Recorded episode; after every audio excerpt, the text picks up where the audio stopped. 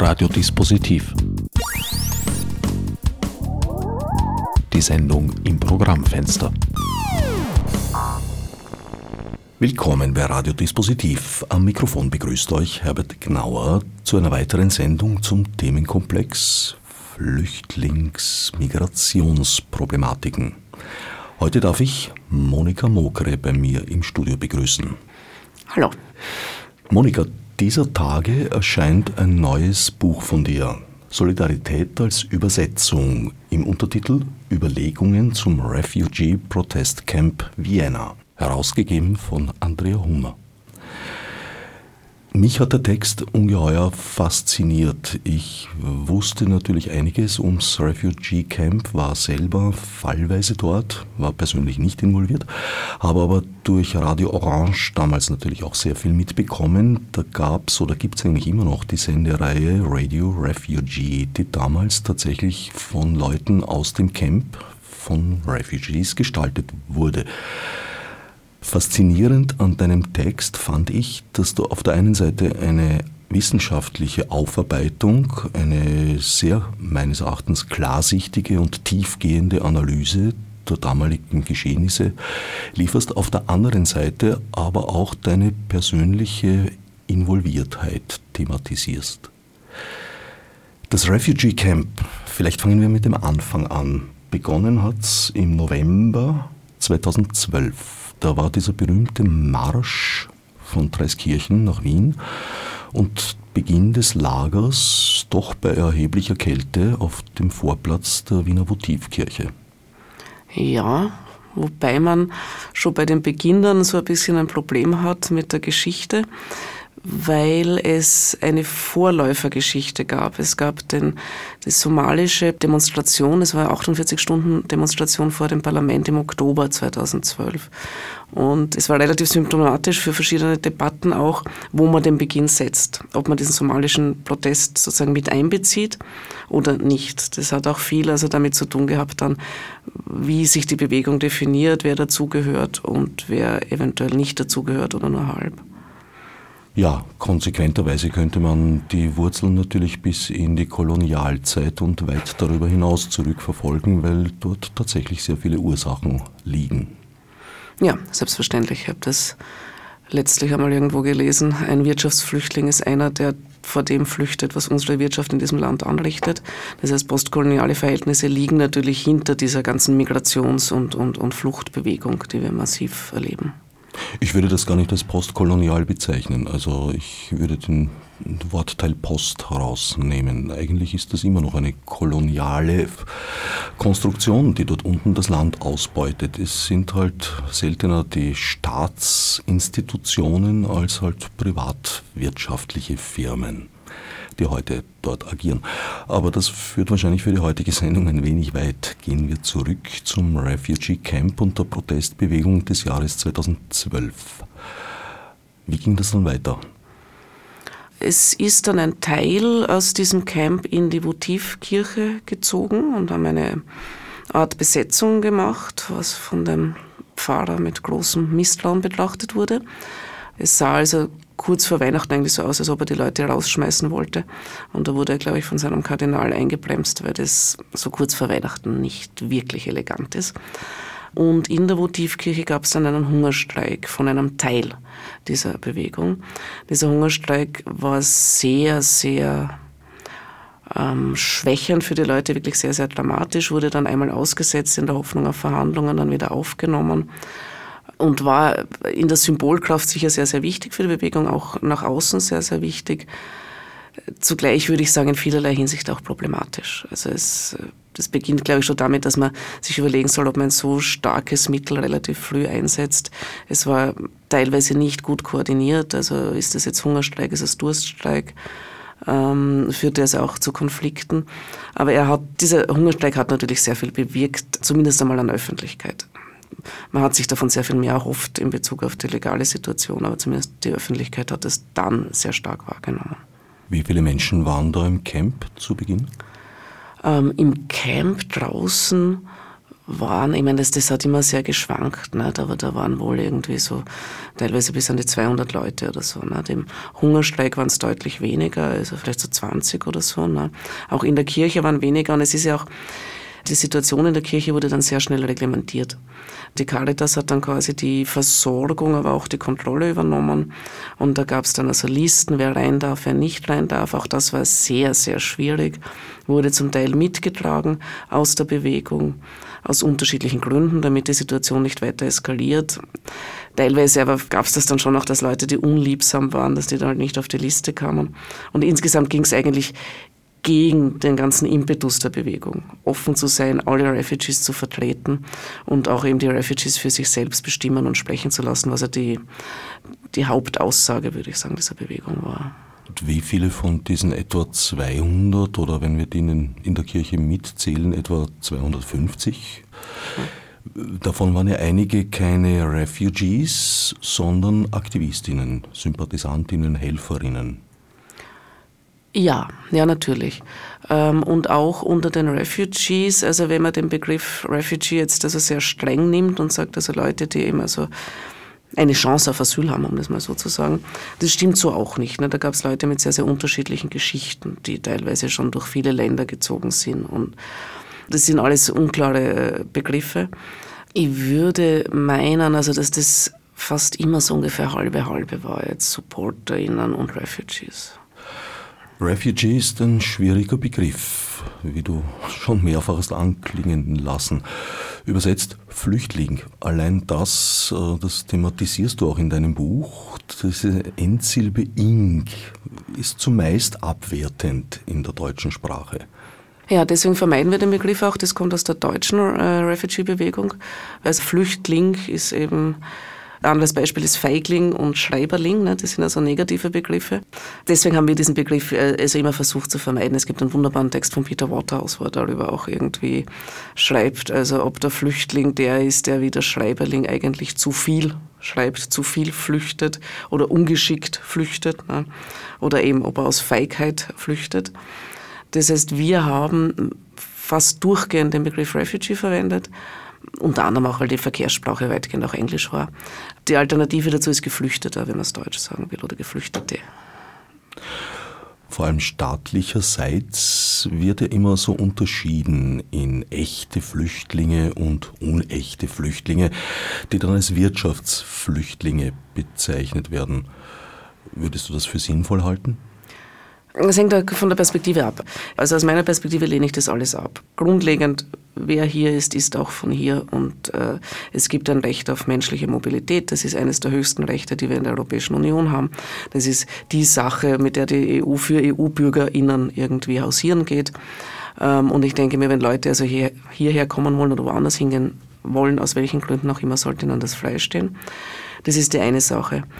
Die andere Sache ist, dass der Wirtschaftsflüchtling auch derjenige ist oder diejenige ist, die vor dem Hungertod flieht. Ne? Das ist auch ein wirtschaftlicher Grund zu gehen. Historisch gesehen erklärt sich das halt daraus, dass diese Genfer Flüchtlingskonvention geschrieben wurde vor dem Hintergrund des Zweiten Weltkriegs und der wesentlich jüdischen Flucht aus dem Nationalsozialismus. Das heißt, da wurde nur sehr eingeschränkt nachgedacht. Es wurde auf eine Situation zugestimmt, wie das meist ist, auch mit rechtlichen Dokumenten. Und wie es auch meist ist, auch mit rechtlichen Dokumenten, werden die dann angesehen wie in Stein gemeißelt. Was wir allerdings jetzt auch beobachten können, ist, dass auch dem Geiste der Konvention nicht entsprochen wird. Also wir hören jetzt immer wieder in Österreich, aber auch in anderen Ländern, also eigentlich geht es nur um Flucht vor Krieg. Das war noch nie so gedacht. Ne? Also das ist das Argument, mit dem glücklicherweise syrische Refugees im Allgemeinen leichter jetzt irgendeinen Rechtsstatus bekommen und auch schneller, was, was sehr wichtig ist für Syrer und Syrerinnen. Aber es gibt natürlich politische Fluchtgründe aus Nicht-Kriegsgebieten. Und es gibt auch Leute, die eben von zu Hause weggegangen sind, weil sie dort keine Chancen hatten oder weil sie sich was anderes erhofft haben, mittlerweile seit Jahren, Jahrzehnten durch europäische Länder ziehen, ohne Papiere. Und das ist natürlich auch ein Zustand, der zu beenden ist. Ja, grundsätzlich denke ich, dass äh, vermutlich nur sehr wenige Menschen aus purer Abenteuerlust von ihrer Heimat wegziehen, wenn sie nicht dazu gezwungen werden, aus irgendeinem Grund.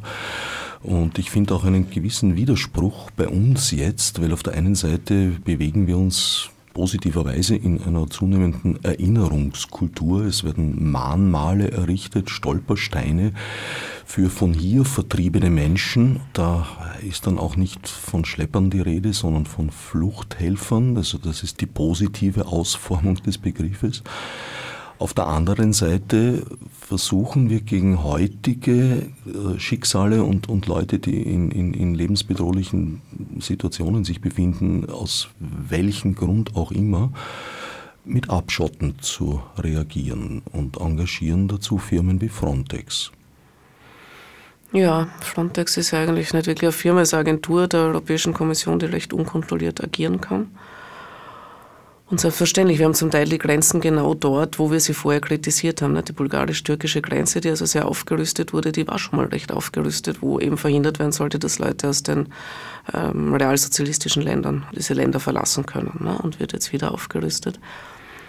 Das heißt, einerseits haben wir dann natürlich eine, eine, eine, eine Verlogenheit in diesem ganzen politischen Framing drinnen, andererseits auch eine wie ich meine, ganz bewusste ähm, Verkennung der Lage, weil die Vorstellung, dass irgendwelche Zäune oder Mauern oder was auch immer das aufhalten, dass deswegen Leute nicht mehr hierher kommen, ist offensichtlich falsch.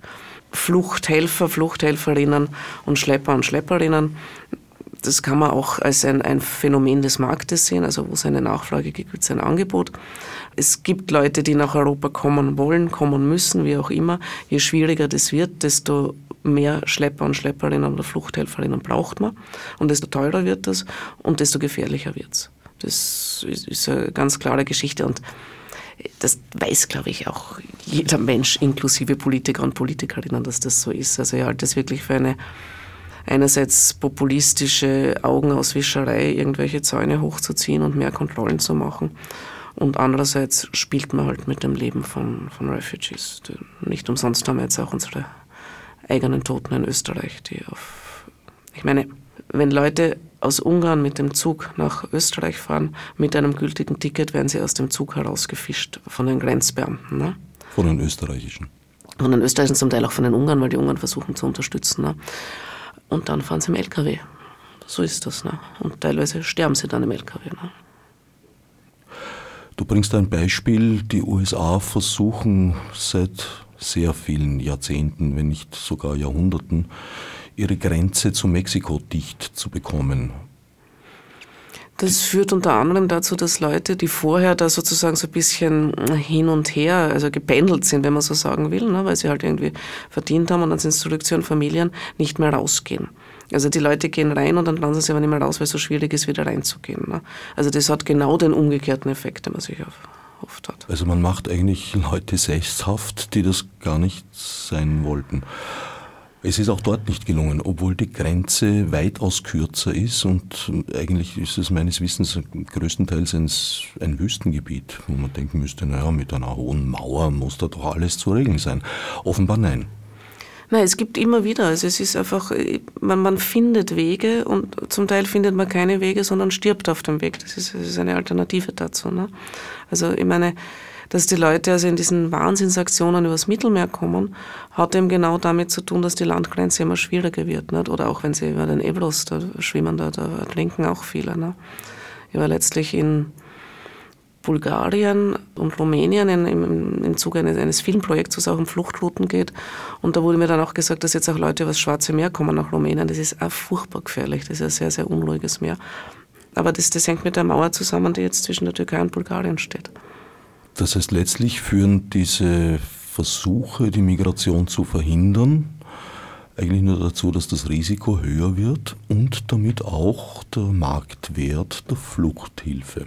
Ja, genau.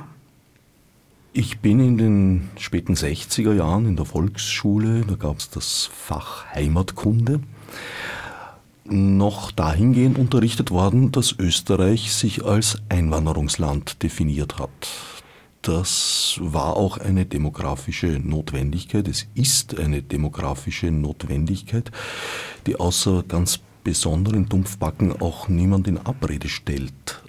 Wieso hat sich das dennoch geändert? Ich glaube, da gibt es ganz vielfältige Ursachen so im, im, im Bewusstsein. Also eine Sache, die wir beobachten, ist, dass eine Reaktion auf die Globalisierung, insbesondere die wirtschaftliche Globalisierung, die ist, dass man auf den Nationalismus sich zurückzieht. Das ist, glaube ich, ein Teil dieser Geschichte.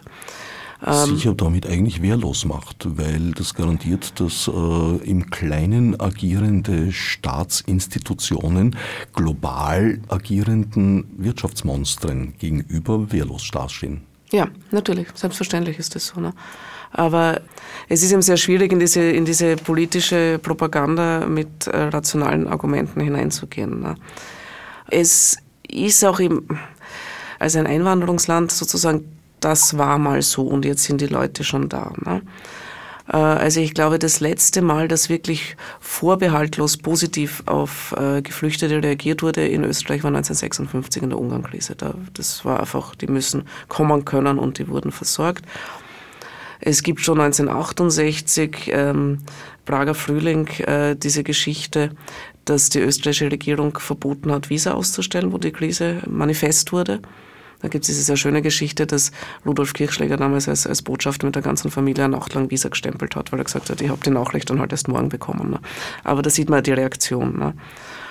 Und es ist wohl auch so, man müsste das Feld aufbereiten. Also es ist ja richtig, dass jetzt äh, Menschen kommen aus Ländern, die weiter weg sind als Ungarn oder, oder die Tschechische Republik wenn man das als Bereicherung sieht, wenn man damit, wenn, wenn man das so framed, so darstellt, dass das eigentlich gut ist für uns, plus den ganzen ökonomischen Geschichten, dass ja dringend Menschen benötigt werden, die einmal meine Pension zahlen und so, ne, dann äh, könnte man damit auch anders umgehen. Ne.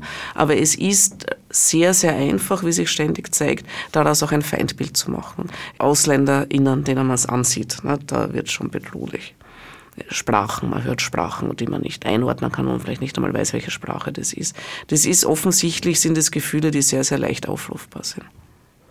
Es wurde Ihnen allerdings in meiner Erinnerung auch nichts oder zumindest nichts Adäquates entgegengesetzt. Also ich kann mich erinnern, in den 80er Jahren konnte Jörg Haider weitestgehend an wahrnehmbarer Stelle zumindest unwidersprochen fabulieren von der Übernahme von Gemeindebauten durch AusländerInnen, hat er damals nicht gesagt, durch Ausländer hat er gesagt und das war aus den Fingern gesogen, weil damals hatten tatsächlich Ausländer und Ausländerinnen überhaupt keinen Anspruch auf Wiener Gemeindebauten. Genauso wenig habe ich je widersprochen gehört. Der erste, der das in meiner Wahrnehmung bestritten hat, war ein Schriftsteller, Josef Hasenhinger, der für mich damals völlig neu offenbart hat, dass das Ausbluten der österreichischen Sozialtöpfe durch Ausländerinnen ein völliges Gespinst sei, weil umgekehrt der Staat daran verdient hätte und das wahrscheinlich sogar bis heute tut. Ich glaube, die Zahlen werden so gar nicht mehr ausgerechnet und erhoben, aber eigentlich sind ja sehr viele, die gezwungen sind, in Sozialtöpfe einzuzahlen, nicht bezugsberechtigt. Ja, ja, selbstverständlich, selbstverständlich. Na, das, ich meine, das, das sehe ich auch jetzt. Ne? Es wird also diesem rechtspopulistischen, rassistischen Wahn der, der Flüchtlingsmassen, die uns überrollen, nichts entgegengesetzt. Das wird also von anderen Parteien entweder übernommen oder etwas gemildert übernommen. Und ich glaube tatsächlich auch, also jetzt unabhängig von meiner eigenen normativen Einstellung dazu, dass das politisch ausgesprochen unklug ist. Ich meine, das Bild, das jetzt vermittelt wird, ist ja tatsächlich, dass die österreichische Regierung ist nicht in der Lage, mit diesem Problem fertig zu werden. Ne? Wenn man sich die Zustände in Pleiskirchen anschaut, ist das eine naheliegende Interpretation, die ich nicht teile. Ich bin der Meinung, das ist eine bewusste Eskalierung die jetzt auch irgendwie so ein bisschen ein Schuss ins Knie ist, denke ich mal, weil die Zivilgesellschaft wirklich anders reagiert und, und unterstützend reagiert. Aber ich meine eigentlich, wenn sich eine Partei jetzt trauen würde, eine harte, klare und auch radikale Position zu diesem Thema zu vertreten, wie zum Beispiel eben zu sagen, die Leute, die hier sind, müssen adäquat behandelt werden, müssen so schnell als möglich in der Lage sein, äh, zu arbeiten und wie auch immer halt ihr Leben zu gestalten. Und wenn wir das nicht tun und wenn wir lauter Zäune aufbauen, dann heißt es, dass wir die Leute sterben lassen und so. Das ist es aus.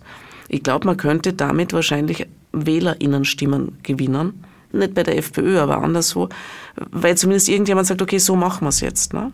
Was jetzt passiert ist, sind ja alles so völlig hilflose Pseudoaktivitäten. Ne? Also ich finde das ja schön, dass es jetzt einen Koordinator gibt für diese Fragen, aber die Frage ist doch irgendwie, was wird er denn jetzt koordinieren, was wird er denn jetzt tun? Unter dem Strich wäre es offenbar Zeit für eine Neulingspartei. Ja, selbstverständlich. Aber das ist irgendwie, in Österreich scheint es noch schwieriger als in den meisten anderen Ländern. Also es ist relativ dünn bei uns, würde ich sagen, ganz links. Und das Spektrum, das es dort gibt, ist nicht besonders kooperationswillig oder fähig, würde ich mal sagen. Aber natürlich, ja. Auch eine historische Situation, die mir nicht unbekannt vorkommt, die zersplitterte Linke, die bis zur Marginalisierung zersplitterte Linke. Ja, ich meine, ich betrachte das mit großem Interesse und auch sorgfältig, als weiß ich, äh, Syriza, äh, Podemos, äh, auch, auch andere Bewegungen, die dann in Richtung Partei gehen oder so. Und sehe da wirklich keine Anzeichen in Österreich. Also es gibt, es gibt Aktivitäten, das finde ich auch alles ganz schön. Ne? Das also sich Wien anders, Mosaik oder so, aber, aber in Wirklichkeit habe ich das Gefühl, wir sind meilenweit entfernt von irgendeiner organisatorischen Ausrichtung, die da ein bisschen Nachhaltigkeit entwickeln könnte. Dieser kleine Sidestep vorhin mit der Besinnung auf nationale Einheiten, mal abgesehen davon, dass der Nationalismus ja gar nicht so alt ist, wie oft behauptet wird, eine Erfindung des 19. Jahrhunderts und sicher nicht die beste, aus meiner Sicht jedenfalls, bringt mich zur Frage, weshalb betreibt die Politik ihre eigene Entmachtung? Wieso werden zum Beispiel Abkommen geschlossen oder auf Schiene versucht zu bringen, die zu einer weiteren Entmachtung der Politik dahingehend führt, dass politische Entscheidungen eventuell zu teuer werden, weil das Prozessrisiko dann zu hoch ist?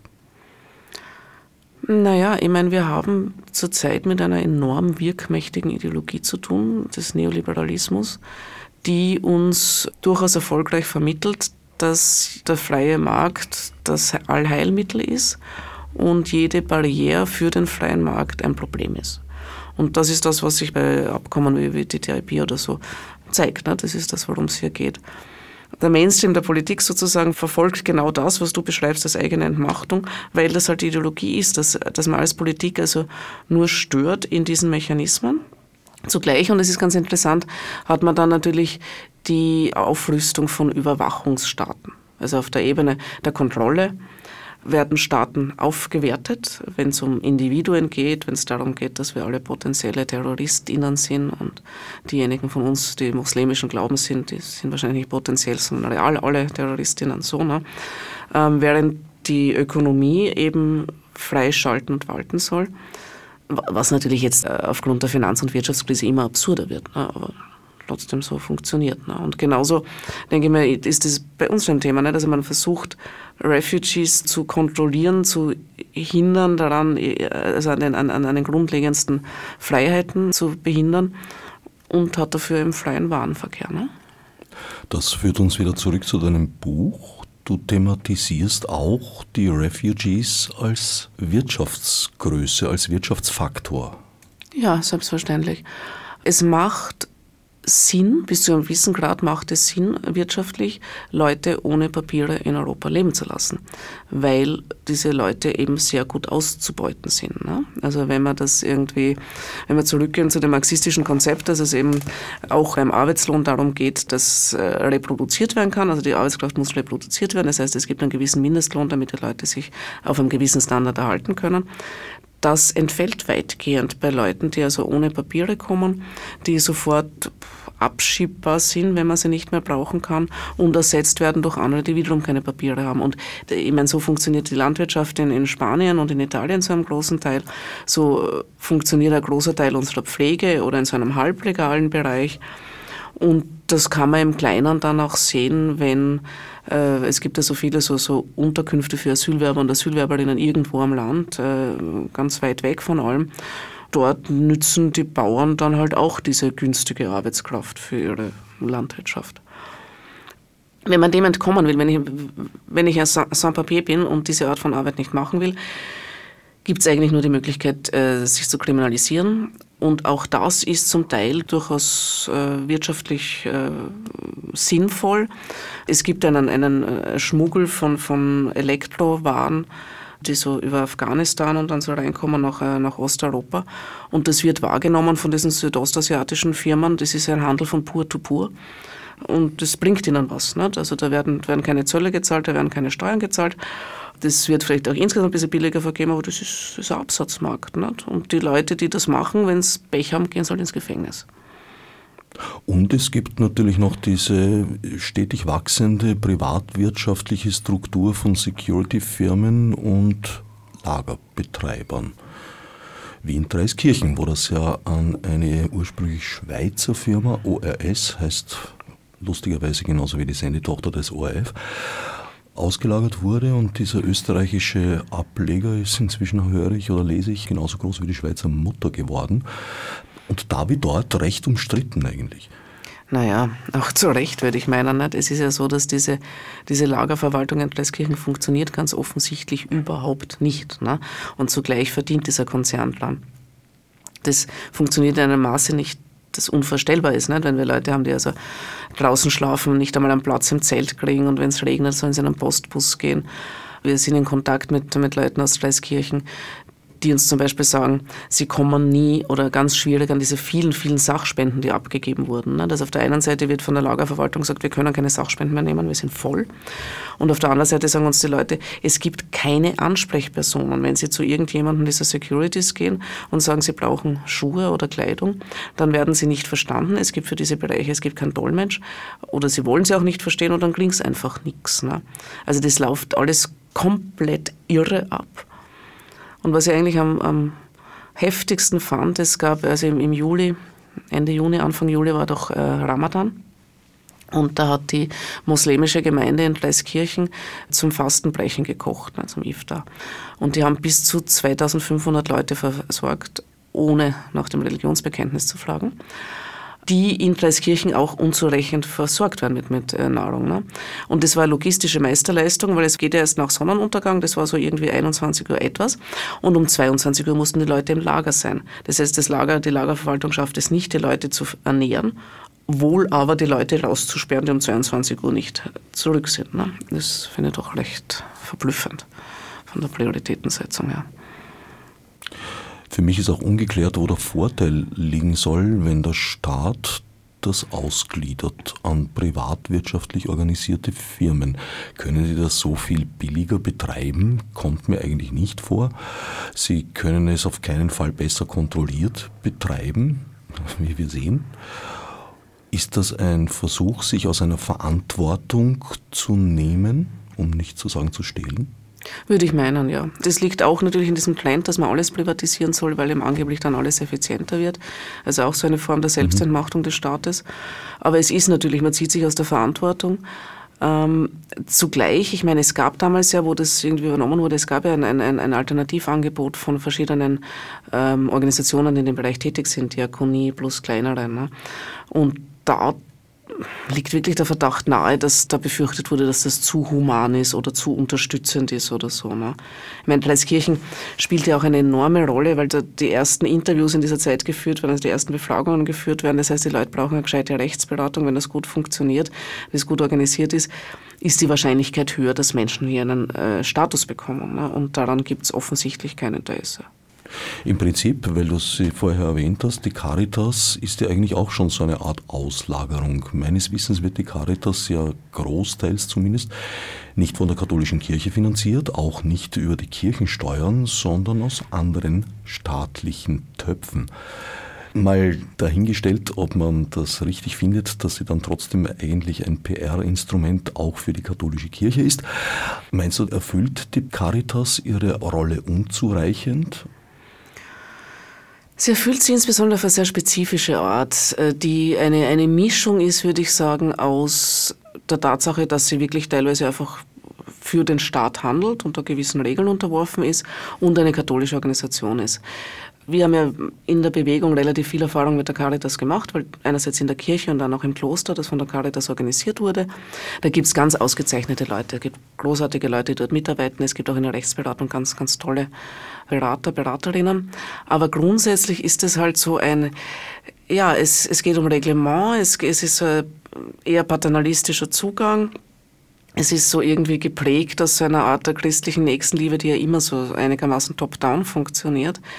Das heißt, gerade mit dieser Bewegung, bei der ja immer im Vordergrund stand, dass die Refugees selbstbestimmt agieren, für sich selbst sprechen, sich selbst organisieren, gab es quasi naturgemäß enorme Reibereien zwischen der Caritas einerseits und, und uns andererseits. Wie mir Juristinnen und Juristen versichert haben, die im Bereich Fremdenrecht tätig sind bzw. waren, ist da in den Jahren der schwarz-blauen Regierung ja ein politisch ausgedehnter Pfusch entstanden. Also das Zitat, die Wegquelle darf ich nicht nennen, aber das Zitat ziemlich wörtlich, das verdient eigentlich gar nicht mehr den Begriff eines Gesetzeswerkes.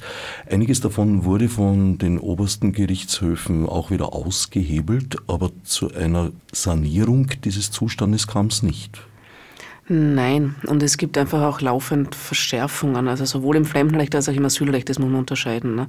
Aber es gibt laufend also Verschärfungen, die Dinge werden alle immer schwieriger. Es wird kurz gefasst einfach immer schwieriger, irgendwie hier einen legalen Status zu finden, der teilweise auch über seltsamste äh, gesetzliche Verschränkungen passiert.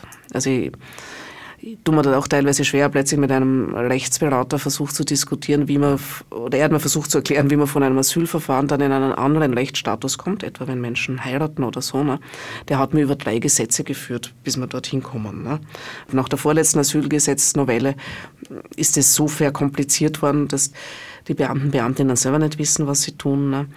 Die Einführung dieses Bundesamts für Fremdenwesen und Asyl soll ja einerseits Fremden- und Asylrecht zusammenführen, was auch nicht unproblematisch ist, hat aber andererseits auch dazu geführt, dass das quasi gut ein Jahr einfach alles lahm lag, weil irgendwie lauter neues Personal da war, die sie halt einarbeiten mussten. Ne? Das heißt, die Asylverfahren dauern auch ewig lang bei uns, äh, großteils. Die Möglichkeiten, hier Fuß zu fassen mit einem rechtlichen Status, sind so reduziert worden. Das führt unter anderem auch dazu, dass das Asylwesen tatsächlich überfrachtet wird. Es gibt tatsächlich diverse Leute, die es über diesen Weg versuchen, weil einfach kein anderer offen steht. Ne? Und zugleich, und das ist nun wirklich, das ist wichtig im, im Sinne der Genfer Konvention, dass jeder Fall individuell beurteilt werden muss. Das ist schwierig. Ich meine, das, das bedeutet, dass man sich anschauen muss, also wie die individuelle Geschichte ist, aber auch wie die Situation in der Region ist, nicht nur im Land, sondern auch in einer spezifischen Region, etc. etc. Ne? Das heißt, diese Verfahren laufen, dauern sehr lang und sind dann teilweise trotzdem sehr, sehr schlecht.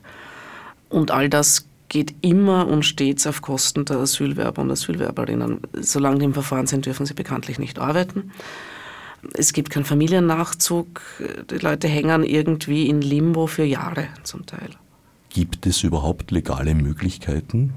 Also es gibt natürlich, ich meine, es gibt die Rot-Weiß-Rot-Card für Leute, die entweder sehr gut ausgebildet sind oder in Mangelberufen arbeiten. Das ist eine Möglichkeit für manche. Also ich glaube, Schweiß heißt das ja der Mangelberuf. Ne? Da gibt es jedes Jahr so eine Liste. Es gibt die Möglichkeit, hier zu studieren, wo allerdings dann ungewiss ist, was nach dem Studium passiert. Es gibt die Möglichkeit der Heirat, das ist enorm kompliziert. Ähm, das wurde also ganz äh, enorm erschwert. Und in Bezug auf Asyl ist es halt so, also im Regelfall muss ich irgendwie über diese äh, enorm gefährlichen Fluchtrouten kommen, um Asyl zu bekommen. Es gibt jetzt für Syrien diese ganz, ganz kleinen Quoten, ne, wo man sagt, also man lässt 100, 400, 500 Leute irgendwo rein, die werden dann tatsächlich mit dem Flugzeug abgeholt und gebracht. Ne? Das ist verschwindend und äh, betrifft dann auch nur sehr, sehr, also weiß ich nicht, vielleicht Frauen mit Kindern, sehr Kranke oder sowas, wie auch immer das ausgewählt wird, spielt in der großen Masse eigentlich keine, keine Rolle. Ne? Und äh, wenn man als Asylwerber oder Asylwerberin hierher kommt, und das Asylverfahren negativ ausgeht oder man aus irgendeinem anderen Grund nach einem anderen Aufenthaltstitel sucht, ist es auch sehr schwierig, weil in, in fast allen Fällen muss man um dieses Visum außerhalb des Schengen-Raums und möglichst im Heimatland ansuchen, was in den meisten Fällen nicht geht. De facto. Also eine theoretische Regelung, die in der Praxis nicht Anwendung finden kann. Es gibt eigentlich kaum legale Wege ins Land, ohne einen sogenannten sicheren Drittstaat zu betreten. Und damit beginnt dann schon eigentlich eine ganz furchtbare Geschichte. Ja, die auch, auch von der anderen Seite, auch wenn man es von der Seite der EU-Staaten ansieht, eigentlich völlig widersinnig ist. Nicht? Also diese sogenannte Dublin-Verordnung, dass man also, die bedeutet, dass man mit wenigen Ausnahmen im ersten Land um Asyl ansuchen muss, indem man, äh, indem man die Europäische Union betritt, sollte also soll dazu führen, das System effizienter zu machen, dass man nicht in mehreren Ländern um Asyl ansuchen kann und so weiter und so fort. Aber führt natürlich automatisch zu einer sehr, sehr ungleichen Belastung von Ländern, weil es ja, also wenn man nicht mit dem Flugzeug kommt, kann man von nicht nach Österreich kommen auf die Art. Ne? Es wird anders gehandhabt, also es wird so gehandhabt, also wenn es den Leuten gelingt, durch verschiedene Staaten zu reisen, ohne ihre Fingerabdrücke abzugeben und also ihren Namen oder so, dann wird das hier behandelt. Ne? Das heißt, das ist so wie so... Pff.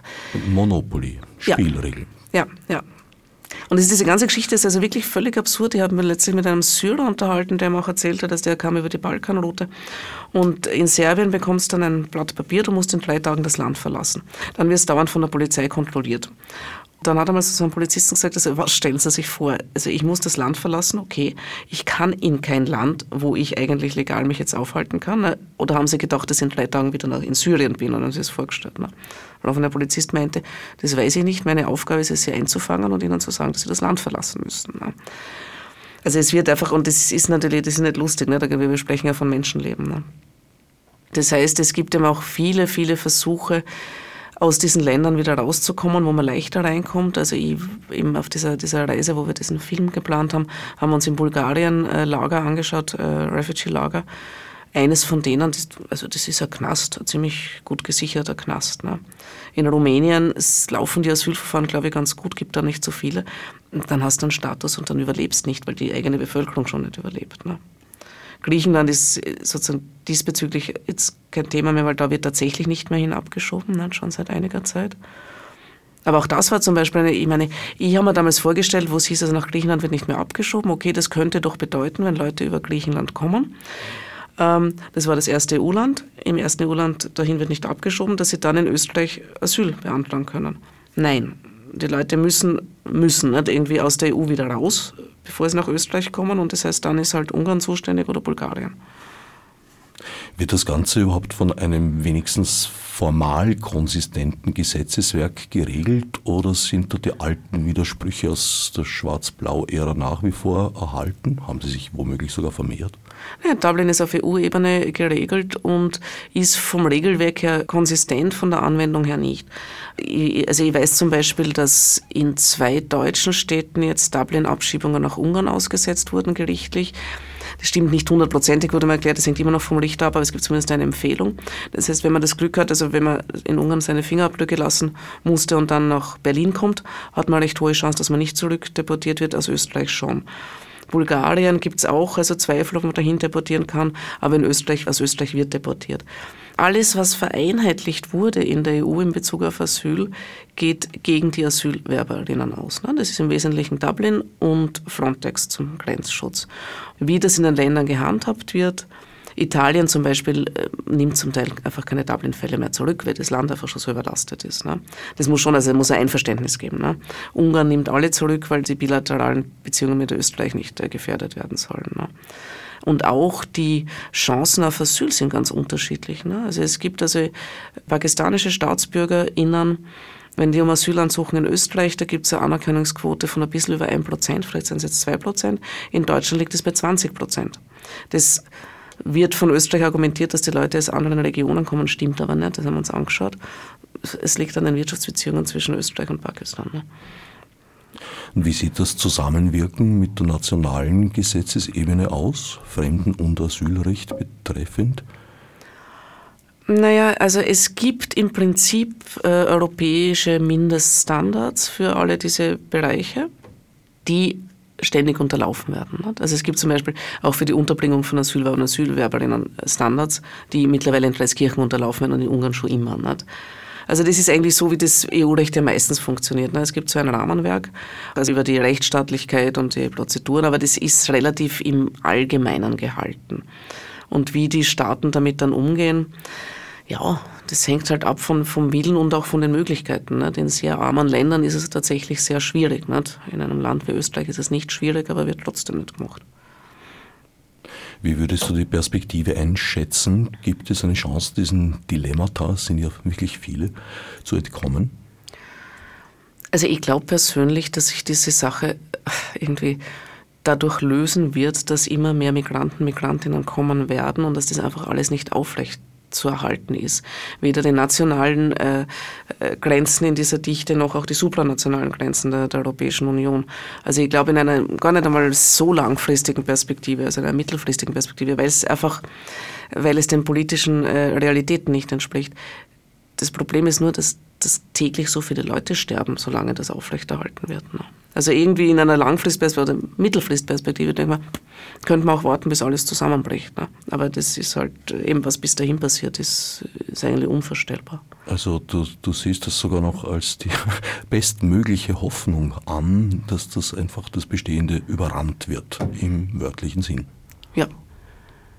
Ich, ich, ich gehe davon aus, dass das so sein wird. Es ist ich meine, es geht ja nicht nur um Migration, es geht auch um globalisierte Wirtschaftsströme und was immer, also diese nationalstaatlichen Grenzen.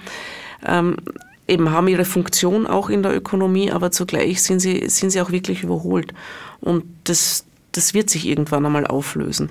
Ob das jetzt einen besseren Zustand bedeutet, ist, ist noch offen. Nicht? Aber ich denke mal zumindest, dass es mehr Möglichkeiten der Mobilität schaffen wird.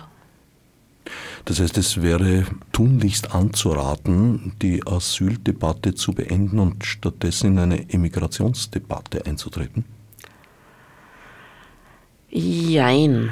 Also ich würde das eigentlich äh, parallel sehen. Ich denke, dass man einerseits in der Asyldebatte auf vielen Ebenen was ändern müsste. Das beginnt auf der kleinsten Ebene, dass eben Leute, die Anspruch auf Asyl haben, keines bekommen, weil die Verfahren nicht gut genug sind und geht bis dahin, dass ich denke, dass die Genfer Flüchtlingskonvention zu kurz greift und man neue Gründe für Flucht aufnehmen muss. Also auch Klima wird, wird ein Thema. Ne?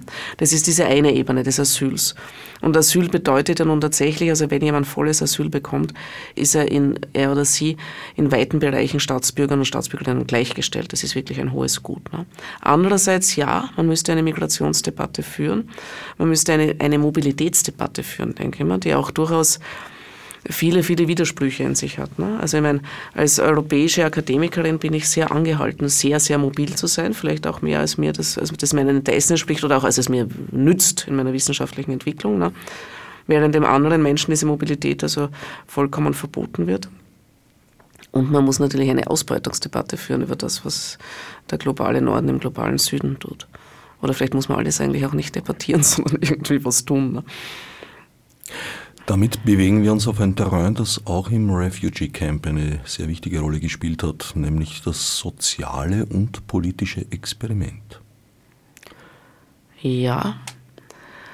Ähm, also diese, das Refugee Camp war sicherlich ein Experiment, äh, auch in dem Sinne, dass es die Aktivisten und Aktivistinnen in vielfacher Art überrannt hat. Ne? Also das beginnt damit, dass am Beginn, glaube ich, niemand gedacht hat, dass sich das so lange hält.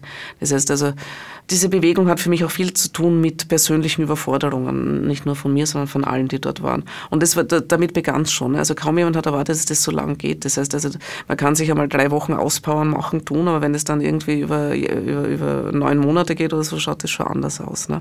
Und es hat etwas wirklich Ereignishaftes in dem Sinne, dass es eben nicht absehbar war und der Beginn von etwas war, der nicht geplant war. Und vielleicht wäre es sinnvoll, na, sicher wäre es sinnvoll gewesen, sich anzuschauen, wie andere Bewegungen dieser oder anderer Art funktionieren. Was geschehen ist, war eher, dass man sozusagen das alles neu geschaffen hat, was aber natürlich in diesem experimentellen Charakter auch äh, schon auch Sinn macht und irgendwie Lerneffekte erzeugt und auch die Möglichkeit, flexibler zu sein. Es hat es zugleich auch recht mühsam gemacht. Ne? Würden die Modelle einfallen? Die Aufgabe war ja im Prinzip eine selbstverwaltete, nicht autoritäre Struktur aufzubauen. Würden dir dafür erfolgreiche Modelle einfallen? Naja, ja, da gibt es auch wiederum zwei Aspekte. Das eine ist also die Frage der Organisation und der Struktur. Da war sehr, sehr deutlich, dass wir alle aus verschiedenen politischen Heimaten kommen und also Leute wie ich, die, die aus, einer, aus einer marxistischen Kaderpartei kommen, die haben eine recht klare Idee, wie sowas funktioniert. Und ich kann auch argumentieren, dass das demokratisch ist, wenn ich sage, also dass aus einem Plenum delegiert wird und dann irgendwie ein, ein Exekutivorgan geschaffen wird. Man muss es ja nicht Politbüro nennen. Ne? Und die dann zurück irgendwie äh, berichten müssen oder so und dass man Gruppen hat, die ins Plenum berichten. Also ich kann das argumentieren, warum ich das für demokratisch halte. Ähm, wenig erstaunlicherweise würden meine Freundinnen und Freunde, die aus anderen autonomen, anarchistischen, feministischen Zusammenhängen kommen, dem wenig abgewinnen können. Ne? Und dann eher also sozusagen Richtung Basisdemokratie gehen. Das ist das, was wir getan haben in einer Art, aber so unstrukturiert, dass dann halt, wie das halt oft so ist bei unstrukturierter Basisdemokratie, also es setzen sich die durch, die bei jedem Meeting Zeit haben und, und an einer sechs Stunden bleiben können oder irgendwie sowas. Und das irgendwie also, eine biologische Geschichte oder eine halt des Zeitmanagements. Ne? Eine andere Geschichte, über die ich viel nachgedacht habe und in diesem Buch viel geschrieben habe, war, dass sich die Solidarität innerhalb einer Gesamtbewegung gemischt hat und überlagert hat mit Freundschaften und mit Liebesbeziehungen. Ähm, was auch nicht unproblematisch ist, weil halt, äh, naja, weil man halt für seine Freunde eventuell mehr tut als für jeden in der Bewegung. Ich gender jetzt absichtlich nicht, weil die Refugees ja alle Männer waren und auch, dass wir auf allen Ebenen aktiv wurden. Also wir, es war gedacht als politischer Kampf. Wir haben unheimlich viele Dinge gemacht, sowas wie Sozialarbeit sind, plus Freundschaftsdienste, plus Rechtsberatung, plus, das war das Schwierigste, auch Geld versuchen aufzustellen und zu verteilen. Es gab leider relativ wenige äh, transnationale Kontakte, aber es gab einmal ein Refugee Forum im Herbst 2013, wo wir Leute eingeladen haben. Und da war zum Beispiel eine Frau von Saint-Papier in Frankreich, die gesagt hat, dass sie das seit langem ganz klar limitieren. Also das ist eine politische Bewegung und sie vermitteln Rechtsberatung, wo es das gratis gibt und that's it. Und was sie auch tun, ist, also das ist ganz interessant, aber dass sie, sie geben Mitgliedskarten aus sozusagen und diese Mitgliedskarten werden manchmal als eine Art von Ausweis akzeptiert, auch von Behörden, obwohl es eigentlich gar nichts ist. Ne? Aber das war ganz klar, also es gibt kein Geld, die Leute müssen selber schauen, wie sie das machen und sie müssen sich auch selber um, um, um, um Unterstützung bemühen von, von staatlichen Institutionen. Wie weit die marxistische Struktur tatsächlich ein Erfolgsmodell ist, das heben wir uns, glaube ich, für eine der künftigen Sendungen auf. Durchaus interessante Frage. Äh, werden wir heute, fürchte ich, nicht mehr klären können. Das Refugee Camp als solches fand am 28. Dezember, man hat Weihnachten abgewartet und ist so in die tote Zeit zwischen Weihnachten und Neujahr gegangen, mit doch sehr heftiger polizeilicher Gewalt geräumt, äh, man könnte auch sagen zerstört. Ja, mit völlig absurder Gewaltanwendung, also die durch nichts gerechtfertigt war. Ne? Das, das haben ja dann wirklich also quasi ein paar Minuten Zeit gegeben, die Sachen irgendwie wegzuräumen, was natürlich nicht gelang. Ne? Und sind dann irgendwie mit dem Bulldozer, mit dem Bagger reingegangen. Ne? Also es gibt diverse äh, Supporter und Supporterinnen, die einen erheblichen Teil des privaten Eigentums auf die Ort verloren haben, weil sie halt irgendwelche Zelte, Schlafsäcke, was weiß ich, dort zur Verfügung gestellt haben und Geschirr und das, und das alles kaputt gegangen ist. Also das war ich nehme an, die Hoffnung war die, also sozusagen mit dieser physischen Zerschlagung der Infrastruktur die ganze Bewegung zu zerschlagen. Diese Hoffnung ist offensichtlich nicht aufgegangen, aber es war, es war nicht zu rechtfertigen, also das ist ganz klar. Und es wurde dann ja auch bekannt, dass ja auch der Bürgermeister davon gewusst hatte und so, also es war eine hochproblematische Geschichte. Weiter ging es dann in der Votivkirche, später dann im Servitenkloster, ja, und in den Auswirkungen eigentlich bis zum heutigen Tage.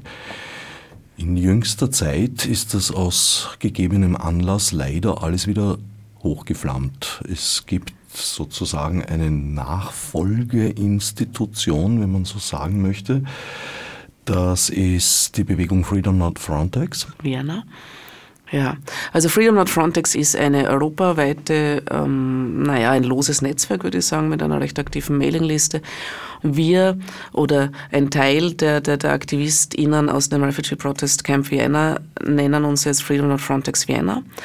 Das macht, glaube ich, Sinn, um einerseits schon zu zeigen, da gibt es keine Kontinuität, äh, es, weil das, das wäre sozusagen unlauter. Ne? Das ist wirklich nur ein kleiner Teil von denen, die damals dabei waren. Und um auch einen, eine transnationale Perspektive oder Hoffnung zumindest zu signalisieren. Also in, an der transnationalen Vernetzung sollte man sehr viel mehr arbeiten. Das, das gibt es in Bezug auf Rechtsfragen, dass man weiß, wen man wo fragen kann, aber da könnte man viel mehr machen. Ne? Und Freedom at Frontex Vienna macht nun eigeninitiativ Dinge, die wesentlich immer noch diese Selbstdefinition zu tun haben, dass die Refugees für sich selbst sprechen sollten. Das heißt, äh, Leute fahren nach Pleiskirchen, sprechen mit den Leuten, wenn es eine Demonstration gibt. Schaut man, dass die Refugees selbst ihre Forderungen formulieren, dass man die verlesen kann oder auf Transparente bringen oder wie auch immer. Diese Rolle spielen wir auch in größeren Zusammenschlüssen. Es gibt jetzt größere Treffen, wo verschiedenste Organisationen, auch Privatleute kommen, die, die, die was was organisieren, Hilfsangebote, Deutschkurse, ähm, wie auch immer, verschiedene Dinge. Und wir sind da aktiv. Einerseits sind wir uns auch in diese Bereiche einbringen, aber wesentlich auch, indem wir immer wieder sagen, okay, aber die Refugees müssen für sich selbst sprechen. Das heißt unter anderem, wenn wir solche Treffen haben, sollten wir versuchen, dass Leute kommen können. Das ist nicht unproblematisch, es ist den meisten von ihnen auch nicht erlaubt, äh, den Bezirk Baden zu verlassen. Wir müssen das Geld für die Tickets finden und etc. Äh, etc. Oder wir machen eine Treffen in Dreiskirchen. Aber das sehen wir jetzt als unser Hauptanliegen hier sehr erfreulich zu sehen, wie zivilgesellschaftliche Initiativen zusammenfinden. Da fiel mir zum Beispiel ein gegen Unmenschlichkeit, also gegen-unmenschlichkeit.at, die, glaube ich, auch für die heutige Demo, wir produzieren das Gespräch vor am 31. August, heute 18 Uhr beim Westbahnhof unterstützen. Ja. Also das ist eine ganz interessante Geschichte. Das ist wirklich die Initiative, glaube ich, einer Privatperson. Diese Demonstration gegen Unmenschlichkeit unterstützt, SOS Mitmensch, glaube ich, unterstützt auch. Ich erwarte, dass diese Demonstration groß wird und das ist dann ganz interessant, wenn das wirklich von so einer privaten Initiative ausgeht. Hat natürlich damit zu tun, dass im vorige Woche das erste Mal 72 Menschen in, in Österreich umgekommen sind. Das spielt vielleicht keine so große Rolle, ob die Leute im Mittelmeer sterben oder in Österreich, aber es ist halt Oder im Weg dazwischen in Ungarn. Genau, genau, genau. Ähm, ja, und es gibt diese Initiativen, die äh, eben, das fasziniert mir eigentlich auch, es gibt von verschiedensten Seiten den Versuch, mit der eigenen Struktur irgendwas zu schaffen. Ne? Also eine kleine Geschichte ist, dass Langenscheid jetzt ein arabisch-deutsches Wörterbuch gratis online gestellt hat. Es gibt, ich weiß nicht, in, in Deutschland machen Universitäten jetzt teilweise beschränkt auch für äh, Refugees, also ich glaube für anerkannte Refugees ohne Studiengebühren. Also dieser Versuch aus dem eigenen, aus der eigenen Struktur, das ihm zu schaffen, was man kann, ne, äh, ist spannend und zeigt für mich auch, dass diese Strategie, und ich bin der Meinung, es war eine Strategie der Regierung, die Lage eskalieren zu lassen, um allen zu zeigen, es ist einfach furchtbar, wir müssen abschotten, dass das glücklicherweise ein Schuss ins Knie war. Welchen Ratschlag würdest du heutigen Aktivisten und Aktivistinnen mitgeben? Einen davon hast du schon angesprochen, dass es eine äußerst gefährliche, prekäre Situation ergibt, dieser Zwiespalt zwischen persönlichem Engagement, Involviertheit und eigentlich auch Situationen, wo professionelle Distanz nötig wäre. Ja, also es, für mich ist es ambivalent, wenn natürlich diese persönliche Involviertheit auch eine emotionale Nähe geschaffen hat und eine ähm, also irgendwie sehr viel mit unserem Begehren zu tun hat, also mit einer Art der Solidarität, die also gelebt und gespürt wird, dass ich das eigentlich auch nicht missen möchte. Aber ich glaube, man muss sich klarer, man sollte sich klarer machen, was was ist. Also was ist eine Freundschaft, was ist eine Liebesbeziehung und was ist, was ist Solidarität in der gesamten Bewegung. Und das dann auch irgendwelche vielleicht Minimalstandards festzulegen, was wir als Bewegung leisten können und dann Freundschaftsdienste, die Dinge, die man für jemanden tut, den man liebt, in welcher Form auch immer, als etwas anderes zu behandeln. Das hat Konsequenzen natürlich. Das würde bedeuten, dass wenn ich jetzt nicht klarkomme mit dem, was ich irgendwie für einen Freund tun will, dass das auch nicht Sache der ganzen Bewegung ist. Also es ist nicht unproblematisch, also man trennt wiederum sozusagen das Private vom Politischen. Ne? Und dass man tatsächlich also möglichst viel professionelle Hilfe sucht, beziehungsweise Energie vielleicht auch dort hineinsteckt, dieses äh, zu organisieren, eben mit dieser Distanz, dass Sozialarbeit möglichst von Leuten geleistet wird, die das erstens können und gelernt haben und zweitens damit eben auch mitgelernt haben, dass das eben eine professionelle Beziehung ist und keine, keine, keine private Beziehung ist. Ne? Und kein Geld verteilen. Also das wirklich, also kein Geld individuell verteilen. Wenn es Spenden gibt, sich überlegen, wie man das sozusagen strukturell irgendwie einsetzen kann, aber nicht individuell. Damit sind wir leider wieder mal am Ende der Sendezeit angelangt. Ich danke Monika Mokre für den Besuch im Studio. Ich danke für die Möglichkeit zu diskutieren. Ihr Buch von dem unser Gespräch seinen Ausgang nahm, Solidarität als Übersetzung, Überlegungen zum Refugee Protest Camp Vienna, herausgegeben von Andrea Hummer, erscheint dieser Tage bei Transversaltexts. Auch eine Publikation im Internet unter transversal.at wird es geben. Allein das Modell dieser Edition ist ohne Frage eine weitere Sendung wert in der strengen Reihe zu Kunst, Recht und Internet. Immerhin handelt es sich hier um angewandtes Copyleft, was in der freien Natur eher selten zu beobachten ist. Nächste Woche begleite ich Tina Leisch und Bernhard Dechand von einer weiteren zivilgesellschaftlichen Initiative. Die schweigende Mehrheit sagt ja, nach Dreiskirchen, wo sie unter anderem mit Asylwerbern und Asylwerberinnen an einem Theaterprojekt arbeiten. Für diesmal bedanke ich mich fürs Zuhören. Als Nef Marburg